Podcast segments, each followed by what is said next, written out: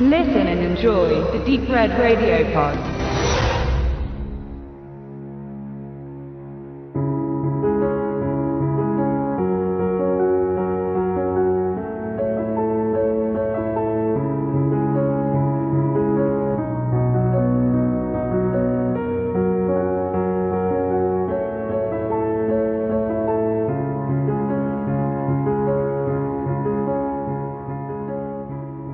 Sprechen über Suspiria, über das Remake. Patrick und ich haben schon über das Original gesprochen, nun sprechen wir über die neu Interpretation, möchte ich sagen. Es ist kein typisches Remake, es ist eine, eine neue Vision.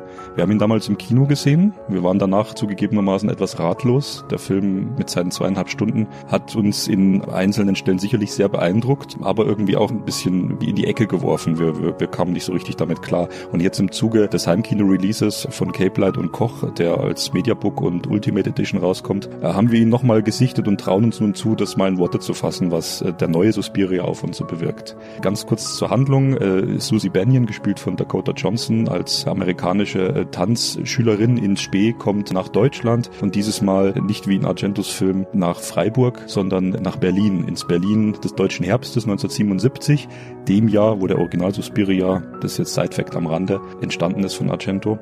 Der Bezug zu Berlin wird hergestellt. Und sie kommt auch an die Tanzakademie von Madame Blanc, gespielt von Tilda Swinton, die ein sehr eindrucksvolles Regiment, möchte man sagen, der dort durchsetzt mit ihren Kolleginnen. Relativ bald im Film, das muss man so sagen, wird klar, dass äh, diese Tanzakademie ein von Hexen geleitetes Institut ist, dass es ein Hexenhaus ist. Da wird gar kein Hehl draus gemacht. Und der Film hat schon eine besondere, unheilvolle Stimmung an diesem Anfang erstmal. Patrick, was waren deine ersten Eindrücke bloß kurz zusammengefasst nach dem Film im Kino? Liebe Hörer, vielleicht sollten wir vorher noch sagen, dass wir hier in der Sendung keine Rücksicht nehmen können auf Spoiler, auf irgendwelche Dinge. Also man sollte den Film wirklich gesehen haben, da man den Film ganz schlecht besprechen kann, ohne hier wesentliche Details zu verraten. Das heißt, wir werden jetzt hier gleich auch zu den Überraschungsmomenten des Films kommen. Mein erster Eindruck war, dass der Film extrem lang war und natürlich ganz anders als Argentos farbgewaltiges Märchen für Erwachsene, sondern auf einer ganz anderen Ebene funktioniert. Äh, ich hatte das Gefühl, ich hatte ein, schon ein großes Kunstwerk gesehen, aber ich wusste nicht so recht, wie ich es deuten sollte und ich muss sagen, mich hatte massiv gestört bei der ersten Sichtung, dass zum Beispiel Tilda Swinton, wie man dann auch schnell eigentlich schon in den ersten paar Sekunden schon gemerkt hat, den Dr. Josef Klemperer spielt mit einer super dicken Maske. Das hat mir eigentlich den Film über weite Strecken richtig kaputt gemacht. Ich konnte mir überhaupt keinen Reim drauf machen, was man sich hier dabei gedacht hat. Ganz hervorragend fand ich das Schauspiel der jeweiligen Charaktere. Also wir haben also die Dakota Johnson in der Hauptrolle, die Susie spielt. Äh, man kennt sie aus den Shades of Grey Filmen und hier läuft sie wirklich zur Hochform auf. Also man sieht eine völlig neue Schauspielerin. Also sie bestimmt auch wirklich das Geschehen und passt hier rein. Wir haben natürlich Tilda Swinton, die die verschiedenen Charaktere wirklich auch brillant spielt und es kommen so viele schöne Bezüge auf zu den verschiedenen Themen äh, der 70er in der Zeit, wo es spielt dass es wirklich eine Freude ist, da auch drüber nachzudenken. Das wird dem Zuschauer aber nicht unbedingt leicht gemacht. Also man muss schon etwas ähm, Durchhaltevermögen besitzen. Das ist aber kein Ausschlussgrund. Das geht einem ja mit vielen Filmen so. Martin Scorsese hat man gesagt, man soll einen Film mindestens 15, 16 Mal gesehen haben. Erst dann kann man eigentlich was über den Film sagen. Das ist ein interessanter äh, Ansatz mit dem Mehrfachsehen. Hier bei dem neuen Suspira-Film geht es mir tatsächlich so, dass ich beim zweiten Mal ihn, ihn deutlich mehr genießen konnte. Wir haben ihn uns damals im Kino angesehen. Wir wussten, weil wir so ein bisschen, sage ich mal, einzelne Zeilen in der Presse vielleicht gelesen haben, dass es eine Revision ist, dass er sich, das war ja bekannt vorher, dass er sich gar nicht so an Argento orientiert und das abkupfern möchte, wie zum Beispiel damals Gus Van Sants äh, Psycho-Remake, das ja wirklich Einstellung für Einstellung den Film nacherzählt hat, weil er sich gar nicht anders rantrauen wollte. Und das ist ja hier eine Revision und äh, so haben wir uns doch sehr gefreut auf diesen Film und die 140 Minuten haben mich auch nicht gestört, wenn ich mich darauf einlasse, dass ich da so langen Filmgenuss im Kino bekomme. Eindrucksvolle Bilder. Und die eindrucksvollen Bilder, die habe ich auch bekommen. Ich fand zum Beispiel sehr eindrucksvoll sagen, die erste halbe, dreiviertel Stunde nach dem etwas bewusst wahrscheinlich verwirrenden Intro, in dem Chloe Grace Moretz, die mir aus den Kick-Ass-Filmen und auch mit Scorsese bei Hugo hat sie schon zusammengearbeitet, als Schülerin ganz aufgelöst in des Psychiaters Wohnung ist und sich ja auch verbal sehr explizit auskotzt über eine grässliche Lage. Das haut dann erstmal total den Sessel rein. Danach sieht man diese junge Schauspielerin, die ja sehr bekannt ist und auf dem Plakat steht, erstmal eigentlich bis zur Mitte des Films gar nicht mehr in irgendeiner Nebenstelle, wo dann was aufgelöst wird. Und dann sieht man Susie Banyan, wie sie die Tanzakademie betritt. Und da sieht man natürlich, welche Sorgfalt auf die auch Architektur, auf, auf die Räume, auf dieses Ausleuchten dieser besonderen Architektur, die dort in Berlin auch eben aufgesucht wurde, aufgewendet wurde. Dann gibt's Proben im Tanzsaal, äh, ganz eindrucksvolle Choreografien, bis hin zur ersten wirklich grausamen Horrorszene, wo parallel eine Trainingssequenz damit endet, dass die Schülerin quasi ja ihr Körper sich selbst verstümmelt, was durch die Magie der Hexerei bewirkt wird. Also so eine körperbetonte, intensive Horrorszene, das im Kino zu sehen, das war schon eine Erfahrung in der ersten Dreiviertelstunde. Also da ein dickes Plus an den Film und dann tröpfelte der Film, finde ich, sehr stark hin. Er fand keinen richtigen Weg, er fand keine Richtung, die mich mitgerissen hätte, so wie es Argentos Film ja äh, auch geschafft hat. Er würde es auch schaffen, wenn er 20 Minuten länger wäre, der dich wirklich mit auf so eine Spukfahrt nimmt und dich nicht mehr loslässt. Das hat mir hier gefehlt. Ich wurde zwei, dreimal richtig rausgerissen und ich muss gestehen, auch mit der Komplexität, die ich beim zweiten Mal durch Lesen, was wir jetzt ein bisschen aufarbeiten wollen, äh, mehr begriffen habe, das habe ich beim ersten Mal im Kino nicht so erfahren können. Also es ist ein hochkomplexer Film, es ist auch ein, ein kunstfertiger Film, ein sehr toll gefilmter und schauspielerisch toller Film, auch ein mutiger Film meinetwegen, aber er hat mich nicht aus einem Stück so mitgerissen, was ich mir immer beim ersten Anschauen von einem Film eigentlich wünsche. Ich gucke mir gern Filme öfters an, aber ich wünsche mir immer, dass ein Film mich beim ersten Mal richtig packt und mitnimmt. Und das hat der Film nicht so geschafft, muss ich ehrlich sagen. Nun gut, der Film ist sehr intelligent und äh, mit Patrick haben wir ja auch jemanden, der äh, sich sehr intelligent beliest und uns ein bisschen mehr darüber erzählen wird. Und ich streue dann ein bisschen mit ein. Neben dem grundlegenden Handlungsmuster aus dem Originalfilm hat Patrick also schon gesagt, spielt zum Beispiel Tilda Swinton drei Rollen. Ja. Und das ist bewusst in dem Film so gemacht. Es hat eine Bedeutung. Diese drei Persönlichkeiten, die von ein und derselben Charakterdarstellerin verkörpert werden, sind psychologisch begründet und hat der Regisseur und der Drehbuchautor auch ganz sicher bewusst so eingebaut. Erzähl uns mal was über die drei Persönlichkeiten. Und es geht jetzt nicht über die drei Mütter. Ein interessanter Fakt am Rande ist, dass David Kajanic, der Drehbuchautor von Suspiria, in einem Interview gesagt hat, wir haben mehr über Jung und Freud diskutiert als über Horrorfilme. Und diese Aussage muss man auf jeden Fall umgehen und das muss man ernst nehmen. Das heißt, dass sie natürlich diesen Film ganz bewusst aufgebaut haben. Der Stoff hier in Suspiria, in der Neuverfilmung, wenn man so das sagen möchte, eine Neuschöpfung kann man sagen. Das ist ungefähr so, wie der Fauststoff in seiner Geschichte immer wieder neu gesichtet wurde. Also wir haben von Christopher Marlowe bis Goethes Faust immer unterschiedliche Varianten. Jeder hat den Fokus woanders drauf gelegt und hat dadurch trotzdem anhand dieses Stoffes was erzählen wollen. Wenn man davon ausgeht, dass sie also Freud gelesen haben, dann kommt man ganz schnell darauf, dass in den 20ern hat äh, Freud eben eine Theorie äh, geschaffen oder ein theoretisches Konstrukt geschaffen, nämlich dieses Über-Ich, das Ich und das Es. Dann kann man auch sagen Es, aber Freud betont das Es also noch besonders. Vielleicht liegt auch seine österreichische Herkunft, dass es so gesprochen wird, um das äh, abzugrenzen von dem normalen Es. Als Kurzfassung, was will er damit sagen? Er sagt, man kann das Verhalten eines Menschen dadurch etwas vorhersehen oder analysieren. Er sagt eben, es gibt das Über-Ich, das Ich und das Es. Wir haben im Film hier auch drei verschiedene, in diesem feministischen Film kann man sagen, über ein Matriarchat, was hier gezeigt wird, ist zum Beispiel das Es. Das wäre eben die Triebhaftigkeit der Existenz, das Animalische, ja, wir haben das Über-Ich, das ist, können wir ganz vereinfacht sagen, das sozialisierende Gewissen, was sozusagen da immer waltet, und das Ich als Vermittler zwischen diesen, zwischen Trieb und Gewissen.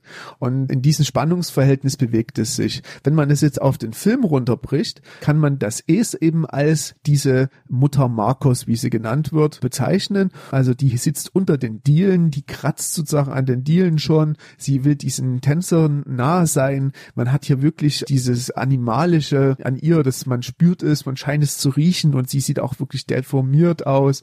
Und dann haben wir das Ich eben als Madame Blanche, also diese Vermittlerin sozusagen, die immer wieder einerseits diese Ballettarbeit machen will, sie muss aber natürlich auch der Mutter Marcos irgendwie Rechenschaft ablegen und auf ihre Wünsche eingehen. Also sie hat so eine ausgleichende Funktion und in dieser Ambivalenz auch wunderbar dargestellt. Und wir haben das Gewissen, also das heißt, oder dieses Über-Ich im Sinne von diesen Josef Klemperer, der hier auch von Tilda Swinton äh, verkörpert wird, mit dicker Maske, was erstmal auf jeden Fall sehr ungewöhnlich erscheint. Wenn man aber diese Theorie zugrunde legt, dann ja, gewinnt das doch einen gewissen Reiz, weil der Herr Klemperer hat, wenn man so will, wie der vermutlich reale Herr Klemperer, nämlich der Dr. Klemperer mit den Tagebüchern aus Dresden, den wir hier kennen aus der Literatur, der Romanist, der uns Zeugnis über das Alltagsleben im Dritten Reich gegeben hat, sozusagen auch das Gewissen gewesen ist von dieser Zeit, uns vieles mit erzählt hat, wie, wie das war, weil die Nachbarn abgeholt worden sind, wie die Demütigungen waren.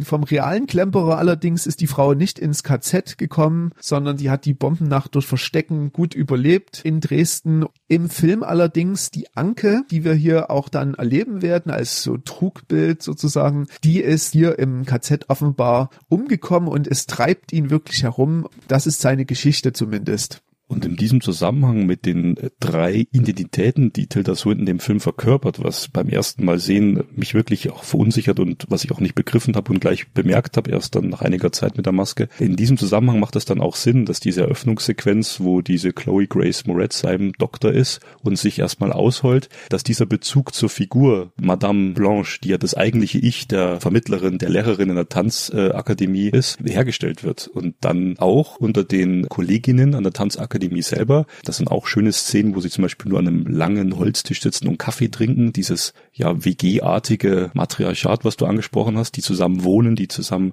in Beruf ausüben, sich verwirklichen, wo immer wieder gesagt wird, nein, wir haben uns für Madame Marcos entschieden, für, für, für Mutter Marcos entschieden und nicht für dich was ja diesen Identitätenwechseln eher betont, wo man im Film erst denkt, es handelt sich um völlig verschiedene Figuren. Aber es dreht sich ja in dieser Dreigespaltenheit, könnte man sagen, um dieselbe Figur, genau.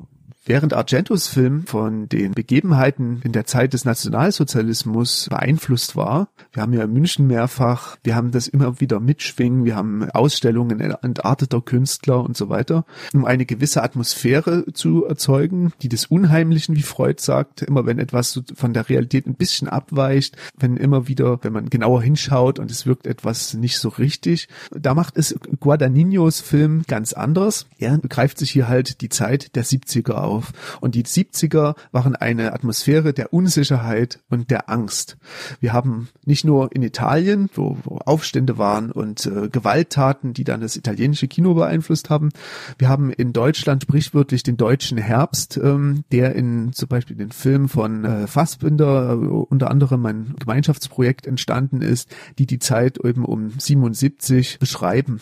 77 war eben die Entführung von Hans-Martin Schleier, der Arbeitgeberpräsident, wir haben auch im Film diese Radiomeldungen, den Entführungen hören, sozusagen, die klingen da. Äh, wir haben reißerische, angstschürende Spiegeltitelblätter im Foyer. All das spüren wir hier. Diese Atmosphäre prägt erstmal den Film, weil es immer wieder anklingen lässt. Zum Beispiel eben, dass die eine Tanzschülerin bei einer Führung mit dabei gewesen ist. Das wird so eingestreut, um auch eine bestimmte Atmosphäre zu erzeugen passenderweise bekommt man auch gleich die Schauspieler mitgeliefert. Wir haben zum Beispiel Ingrid Carven, also eine berühmte Fassbinder-Schauspielerin, aber auch ähm, aus Schlöndorfs Die verlorene Ehre der Katharina Blum haben wir Angela Winkler präsent. Das ist also wirklich eine schöne Sache, weil die Gesichter dem Film hier eine besonders authentische Atmosphäre geben ungefähr so wie in den 70ern Fassbinder sich selbst Schauspieler aus den alten Ufa-Filmen zum Beispiel geholt hat und auftreten ließ. Wir kommen aber auch nicht umhin, über eine gewisse Pina Bausch zu sprechen, die das Tanztheater revolutioniert hat mit diesem Ausdruckstanz in Wuppertal. Vielleicht kennt der eine oder andere den wirklich schönen ähm, Film von Wim Wenders in 3D gedreht. Pina heißt der, ähm, wo man dann wirklich eine Vorstellung bekommt, wie dieses Tanztheater aussah. Also man kann es wirklich äh, physisch mitfühlen durch die 3D-Technik. Und das ist ganz anders, als man es dann vielleicht sonst in den 70ern gekannt hat. Also diese Art, wie man sich bewegt, das hat man hier in Suspiria auch äh, manchmal kann ich mir vorstellen, wäre Suspiria vielleicht auch in 3D gedreht worden wie Pina, hätten diese, ja, diese brutalen Deformationseffekte vielleicht auch noch eine besondere Körperlichkeit entfaltet, die ja so schon unerträglich ist, aber vielleicht in 3D wäre das sogar noch schlimmer gewesen, denn in dem Maße, wie hier eben dieses Stück Volk aufgeführt wird, was hier eben neu geschöpft wird für die 70er sozusagen und dann gleichermaßen die Mädchen dort äh, Knochenbrüche erleiden und äh, schlimmste Verletzungen Verletzungen, äh, da fühlt der Zuschauer natürlich mit. Das sind also erstmal diese, diese Einflüsse der 70er, aber einen großen äh, haben wir noch vergessen. Und zwar ist es der französisch-polnische Maler Balthus. Balthus war in den 70ern ungefähr der Geheimtipp unter den wenigen figurativen Künstlern. Balthus lebte von 1908 bis 2001 und äh, seine Bilder sind wirklich auf einerseits hinreißende Kinderporträts, aber auch irgendwie verstörend. Also wenn man sie anschaut, ähm, das heißt, man hat oftmals auch nackte Mädchen wirklich da und dann hinten ist zum Beispiel auf einem Bild ein Kamin, aus dem die Flammen herausschlagen, fast wie bei Inferno von Suspiria und eine äh, seltsame, eine Figur, die das sozusagen die Glut schürt. Das erzeugt natürlich seltsame Eindrücke des Unbehagens beim Zuschauer und auch die Art und Weise, wie die Bilder gemalt sind. Das heißt, wir haben hier sehr interessante Schattenzeichnungen, äh, also dieses Licht-Schattenspiel, diese Farbigkeit, Muster, die spielen eine große Rolle. Christina Tillmann im Tagesspiegel sagte mal, es sind wunderbare Kinderporträts, aber auch Dokumente schwärzester Erwachsenenpsychologie. Und damit sind die Bilder von Balthus natürlich wie prädestiniert, um hier ein grundlegendes Design auch für den Film zu bieten. Wenn man sich das wirklich mal anschaut, äh, hat man bei vielen wirklich den Eindruck, ähm, ja, Balthus hätte hier auch die Art Direction gemacht.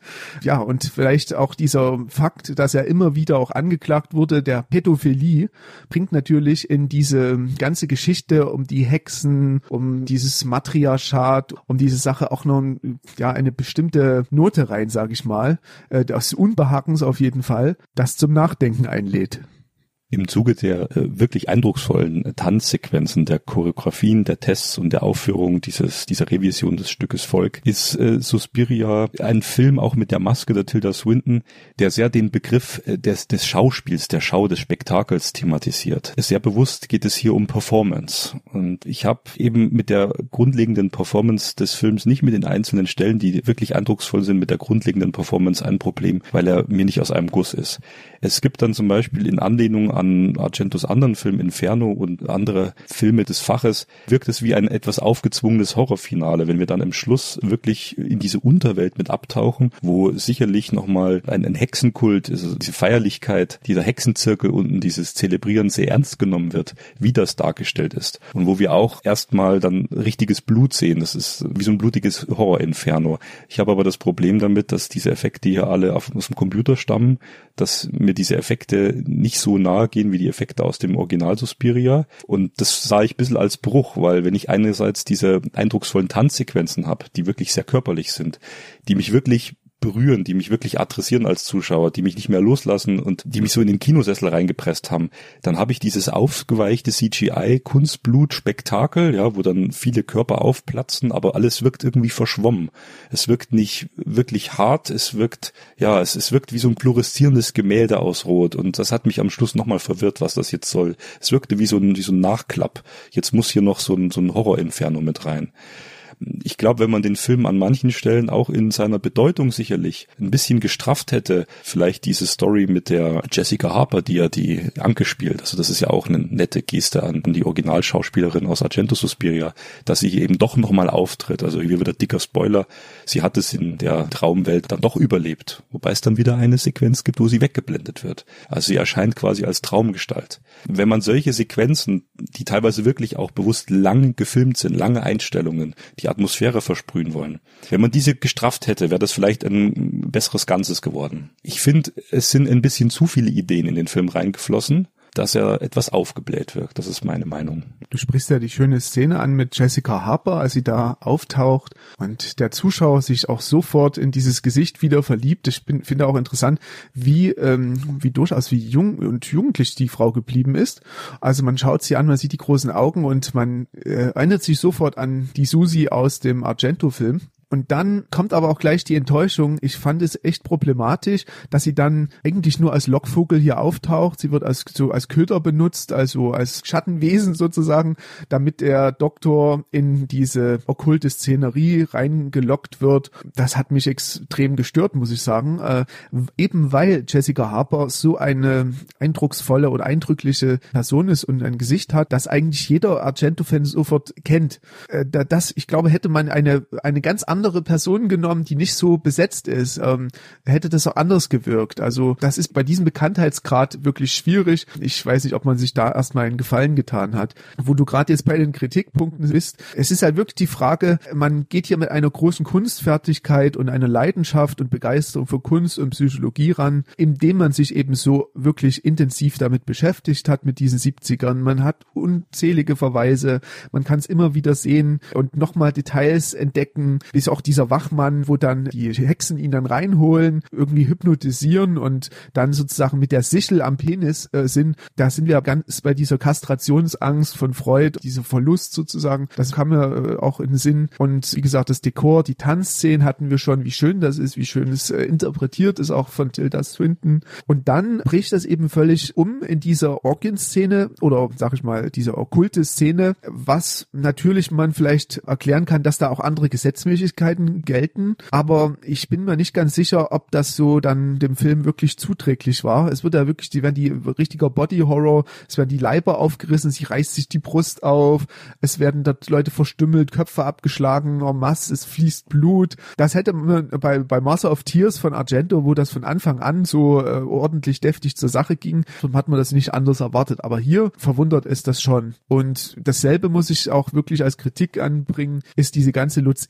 Ebersbach-Geschichte. Da sagt der Regisseur ja wirklich, er wollte es bis zum Schluss geheim halten, auch Tilda Swinton, dass alle glauben sollten, es sei wirklich der berühmte deutsche Schauspieler Lutz Ebersbach, der den Josef Klemperer spielt. Und da frage ich mich, mit welcher Naivität die da wirklich rangegangen sind. Sie waren wahrscheinlich so verliebt in diese Idee, das umzusetzen, denn der Zuschauer, also äh, ich habe nicht gewusst, dass Tilda Swinton oder irgendwie, ich habe es vorher nicht bewusst nichts gelesen, aber ich habe in den ersten paar äh, Minuten gemerkt, dass es eine Maske ist. Man sieht das ja an den Lippen, wenn die Lippen so extrem aufgeschwollen sind, wenn die Stimme so hoch ist. Äh, also man sah, das ist eine, das ist, das ist irgendwas stimmt hier nicht. Das kann man auch mit dem Unheimlichen wieder begründen, mit dem Essay von Freud, dass das ein bisschen neben der Rolle, aber es funktioniert eben dann doch nicht, weil jeder Filmfan, der irgendwie mal so einen Film gesehen hat mit Masken, der merkt das gleich und dann ist eben auch der Zauber weg. Das war doch sehr problematisch, finde ich. Und weil du gesagt hast, äh, der Regisseur und äh, möchte uns im Glauben lassen, dass es eben der berühmte Darsteller Lutz Ebersbacher ist, äh, woher kommt das? Natürlich steht das im Abspann auch so drin, also im Originalabspann, dass diese Figur von dem Darsteller verkörpert wird. Jetzt war natürlich, wir haben ja die deutsche Version gesehen im Kino, da war synchronisiert schon und war auch sehr gut synchronisiert. Bei der Synchronisation fällt es dann auch auf, was ja bei der Originalstimme von Tilda Swinton im Englischen auch auffallen sollte, dass dann aber auch die Synchronisationsliste des Synchronstudios aufgelistet wurde, dass tatsächlich alle diese drei Figuren von derselben Synchronsprecherin gesprochen wird. Also ja, dann äh, Teilentlarvung ganz am Schluss. Ich wollte noch eins sagen, was mir wirklich gut gefällt, was eigentlich so von den wirklichen Musikfans angesprochen wird, nämlich der Score. Der eindrucksvolle Score von Tom York. Die Musik finde ich äh, faszinierend und sehr gut im Film. Ähm, es wurde schon so ein bisschen gelästert im Nachhinein für diejenigen, die dem Film halt, ja, wie wir in Ansätzen nicht alles abfinden können, dass der äh, Soundtrack ein Meisterwerk für sich geworden ist. Stimmungstechnisch ist Rektor auf jeden Fall sehr förderlich zum gesamten Feeling des Films bei. Sehr interessant fand ich das Ende, als Josef Klemperer in, äh, in seinem Bett liegt und äh, Susi dann zu ihm kommt und er hatte und, und ihm sozusagen sagt, äh, erklärt, was mit seiner Frau Anke im KZ passiert ist. Und erzählt sie ihm ja, dass sie sich am Ende mit verschiedenen Frauen angefreundet hat und dadurch weiß sie auch, dass äh, sie ihn immer geliebt hat und er sozusagen die große Liebe des Lebens war und ähm, das ist ihm, glaube ich, auch ganz wichtig zu wissen. Daraufhin wird er ja äh, sozusagen in so eine Art epileptischen Anfall ähm, äh, versetzt von, von ihr und sie will ihm die sozusagen die Last nehmen, aber das ist auch eine sehr ambivalente Geschichte, weil er vergisst dann auch alles, ja, die ganze Erinnerung und es ist also nicht nur ein Geschenk, es kann auch etwas anderes sein. Ich finde interessant, dass man hier auch auf den Ursprungstext zurückkommen kann. Sie wird ja diese richtige Mater Suspiriorum am Ende. Ähm, ich vermute mal, dass diese Frauen, mit der sie sich angefreundet hat, einfach auch ähm, entsprechend solche Gestalten waren. Und Thomas de Quincy, der eben in Suspiria de Profundis eben diese Text geschrieben hat, Levana und unsere Mutter der Sorge, da schreibt er eben zum Beispiel, diese Schwester ist der Besucher des Parias, des Juden, des Pfänders am Ruder in den Galeeren des Mittelmeers und des englischen Verbrechers auf der Norfolk-Insel. Aus den Erinnerungsbüchern im süßen fernen England ausgelöscht, des verblüfften Büßers, der seine Augen für immer auf ein einsames Grab abwendet, welches ihm als der durch ein vergangenes und blutiges Opfer umgestürzte Altar zu sein scheint, auf dem keine Opfergaben mehr etwas nützen, sei es zur flehenden Entschuldigung oder zur versuchten Wiedergutmachung. Das heißt, diese Frauen scheinen offenbar irgendwie die Menschheit begleitet zu haben und das gibt dem Ganzen eine, finde ich, sehr schöne Dimension. Das hat man ganz gut gemacht. Ja, und mit diesen doch wieder positiven Worten von Patrick äh, möchten wir euch entlassen, euch auch die Editionen ans Herz legen, die wirklich sehr schön geraten sind. Da hat man viel Bonusmaterial reingepackt, was gerade bei so einem ja besprechungs- und diskussionswürdigen Film wie dieser Revision von Suspiria äh, sehr zuträglich ist. Also die Hintergründe, wie gedreht wurde, äh, was sich auch ähm, im Audiokommentar widerspiegelt in analytischen Texten über den Film. Abschließend muss ich sagen, ich war von diesem einen Text der jungen Dame, der Name ist mir leider entfallen, von Birth Movies Death, diesem, dieser Website sehr beeindruckt, die ist sehr analytisch, auch sehr lang, auch dieses äh, freudsche Schema, was du angesprochen hast, darstellt, auf mehreren Seiten, was eigentlich einer einer Doktor- oder Seminararbeit halb schon gleicht. Brit Hayes heißt sie. Gruß an Brit Hayes und wir empfehlen euch doch Suspiria auch, wenn er uns im Kino beim ersten Schauen irgendwie allein gelassen hat. Aber es ist ein Film, über den gesprochen werden darf und muss weiterhin.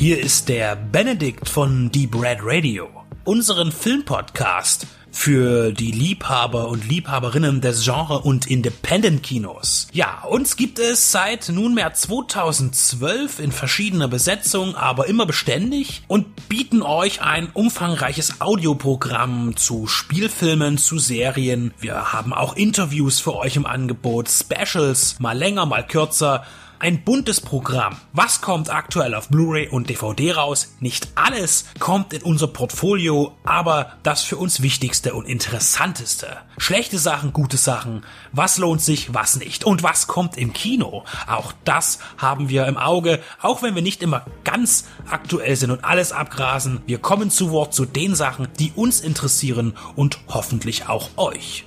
Besonders auch Randerscheinungen sind uns wichtig, Low-Budget-Filme und darunter. Filmkritik und Analyse sollen nicht Langeweile bedeuten, sondern auch ein bisschen Spaß machen. Und wir bemühen uns, stetig Information und Unterhaltung zusammenzubringen. Ob wir es nun alleine tun, in Einzelbesprechungen oder aber gemeinsam in unseren Shows.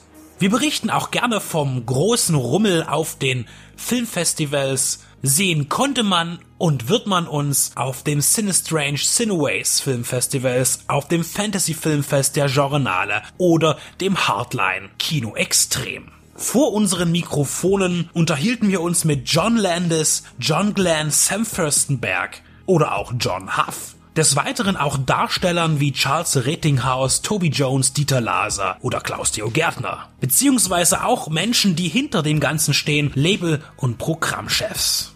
Wir möchten auch in der Zukunft mehr mit Gastautoren kooperieren oder mit kollegialen Blogs gemeinsame Sache machen. Dazu könnt ihr euch gerne bei uns melden, wenn ihr mitmachen wollt oder selber einen Podcast habt oder einen Blog und Interesse an einer Interaktion habt. Es geht uns allen um die Liebe zum Kino und zum Film und nicht um die Konkurrenz. Unser Team besteht aus Benedikt Wilken, Stefan Jung, Tobias Kloppisch und Maximilian Scholz. Wir sind kostenlos, aber nicht umsonst. Aber gerne freuen wir uns auch jederzeit um Unterstützung, sei es im Internet durch Klicks und Likes, durch das Weiterverbreiten, durch Teilen, durch die Mundpropaganda und wen das Ganze auch noch vielleicht den ein oder anderen kleinen Euro wert sein sollte, darf das gerne per PayPal bei uns auf der Seite spenden. Denn wir sind nicht werbefinanziert, sondern wir finanzieren uns selbst. Das heißt, alles kommt aus unseren eigenen Taschen, aus unseren Erwerbstätigkeiten und das tun wir auch gerne. Nur jede Unterstützung wird begrüßt. Über 140 Stunden bekommt ihr mittlerweile bei uns und das sind knapp 1000 Filmbesprechungen, Serienbesprechungen oder Interviews, Features und Berichte. Das ist eine ganze Menge und das wird auch noch mehr. Also kommt auf unsere Seite, kommt zu iTunes und wo ihr uns auch immer findet, unterstützt uns, hört uns, liebt uns.